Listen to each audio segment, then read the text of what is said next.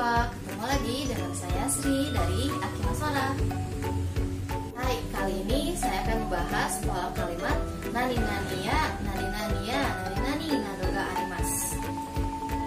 Ya, di sini artinya sama seperti to yaitu dan. Namun bedanya pola kalimat ini hanya digunakan ketika kita akan menyebutkan hanya beberapa contoh benda saja. Pola kalimatnya kata benda ditambah ditambah nadoga arimas.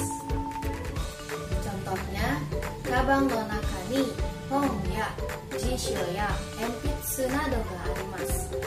Kabang no nakani hong ya jishyo ya enpitsu nado ga arimasu. Artinya di dalam tas ada buku, kamus, pensil, dan lain sebagainya. Bagaimana? Mudah bukan? Nah, bagi teman-teman yang sudah paham, silakan tulis contoh kalimat di komen ya.